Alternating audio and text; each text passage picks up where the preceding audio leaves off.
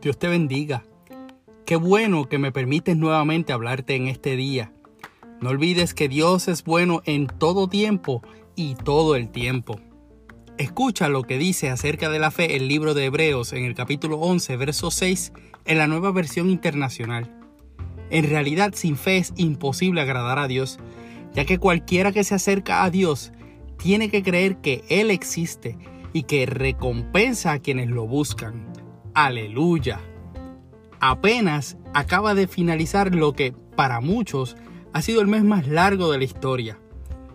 Mi recuerdo de este mes de enero comienza justo en la transición del 2019 al 2020, con algo que nunca me había pasado, y es que comencé enero habiendo perdido mi cartera con todo adentro.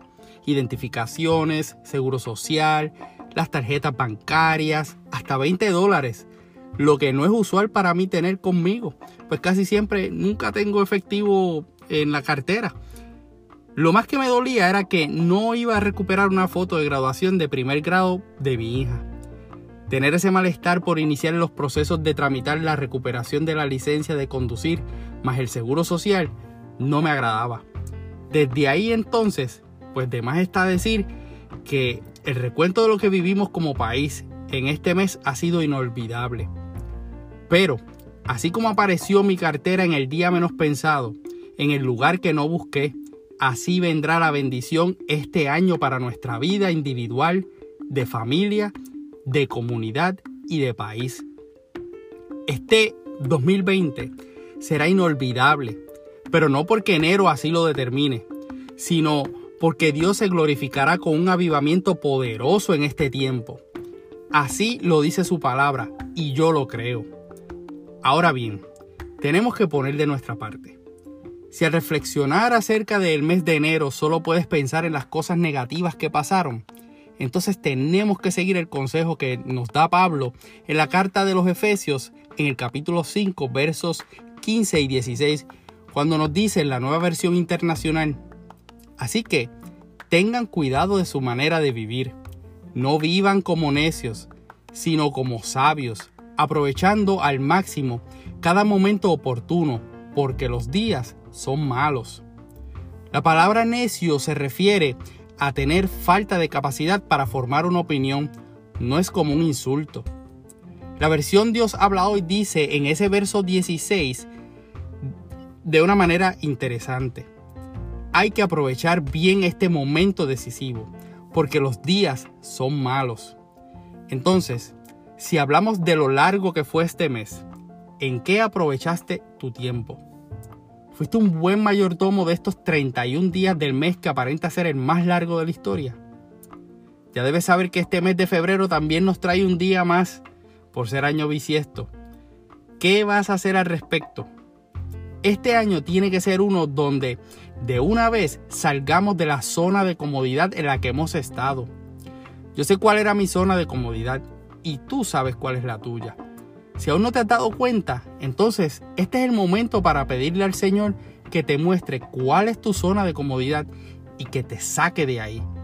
Pues grandes cosas hará Dios en este tiempo y por su gracia quiere usarte a ti y me quiere usar a mí. Así que llegó el tiempo de ser buenos mayordomos de lo que todos tenemos por igual, el tiempo. Nuestro pastor, pastor rector recientemente hizo un desglose del tiempo. Y en ese ejercicio te puedes dar cuenta de dónde puedes redistribuir el tiempo que inviertes o gastas en cosas que no producen, para entonces buscar llenura del Espíritu Santo por medio de la oración, el ayuno, leer la palabra y estudiarla, prepararte para hacer aquellas buenas obras que ya Dios ha preparado de antemano. Solo que si sigues sentado en el sofá literalmente o en el sofá espiritual, no las podrás hacer. Toma la decisión de administrar el tiempo en tu hogar, que es el tiempo que puedes controlar, considerando que trabajamos a veces 4, 8, 10 o hasta 12 horas al día. Así entonces podrás enfocarte en la búsqueda de esa llenura, mientras también puedes adorar al Señor dando lo mejor de ti en tu trabajo.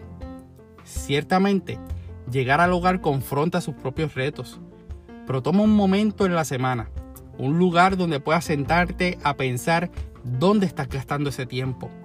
Identifica esas áreas donde sabes que puedes sustituir lo que estés haciendo, que no da frutos, por aquello que te llenará de su Espíritu Santo. Integra en la medida que sea posible a los que viven contigo. Y si no quieren, tú sigue firme. Ya ellos verán en ti los frutos de estos cambios y querrán unirse porque les estás dando testimonio vivo de lo que Dios está haciendo en tu vida por ejercer una buena mayordomía de tu tiempo. Primera de Corintios capítulo 4 versículo 2 nos habla directamente a todos, ya que somos administradores de lo que Dios nos ha dado. Se requiere ser hallado fiel. La reciente muerte de Kobe Bryant sacudió al mundo de los fanáticos del básquetbol y trascendió incluso a aquellas personas que no eran fanáticas de ese deporte. Ninguno de nosotros conoce su vida íntima fuera de la cancha, de lo que decía la prensa o incluso las redes sociales. Pero su repentina muerte debe dejarnos saber que no hay dinero, ni fama, ni logros que se puedan hacer pensando de que sabemos el día o la hora en que seremos llamados ante la presencia de Dios. Hay gente que cuestiona dónde estaba Dios en ese momento del accidente. Yo prefiero preguntar, ¿dónde estaba el corazón de esas personas en ese momento? No lo sabremos. Entonces, la mayordomía del tiempo nos tiene que hacer tomar acción al punto de que si vamos a juicio por ser cristianos, entonces que encuentren suficientes evidencias como para declararnos culpables que viví conforme a sus estándares y no a los de este mundo, y que fui un buen mayordomo del tiempo mientras estuve aquí en la tierra y tuve la oportunidad. Estás a tiempo. Aprovecha tu tiempo. Comienza a ser un buen mayordomo.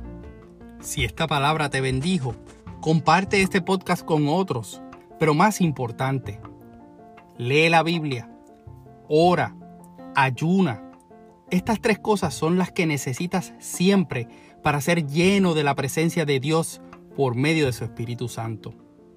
Soy tu hermano y amigo José Molina y junto a mi hermosa esposa Sonia Riera servimos al Señor como mujeres en nuestra amada iglesia AMEC, una iglesia de presencia internacional ubicada en la carretera 185 en Canóbanas, cuyo pastor rector es Misraín Esquilín. Si no tienes donde congregarte, te invitamos a la nuestra también conéctate a través del internet en iglesiamec.org para que tengas toda la información que necesitas saber sobre eventos, predicaciones pasadas, publicaciones semanales y otros asuntos que pueden ser de tu interés. Deseamos que Dios te bendiga.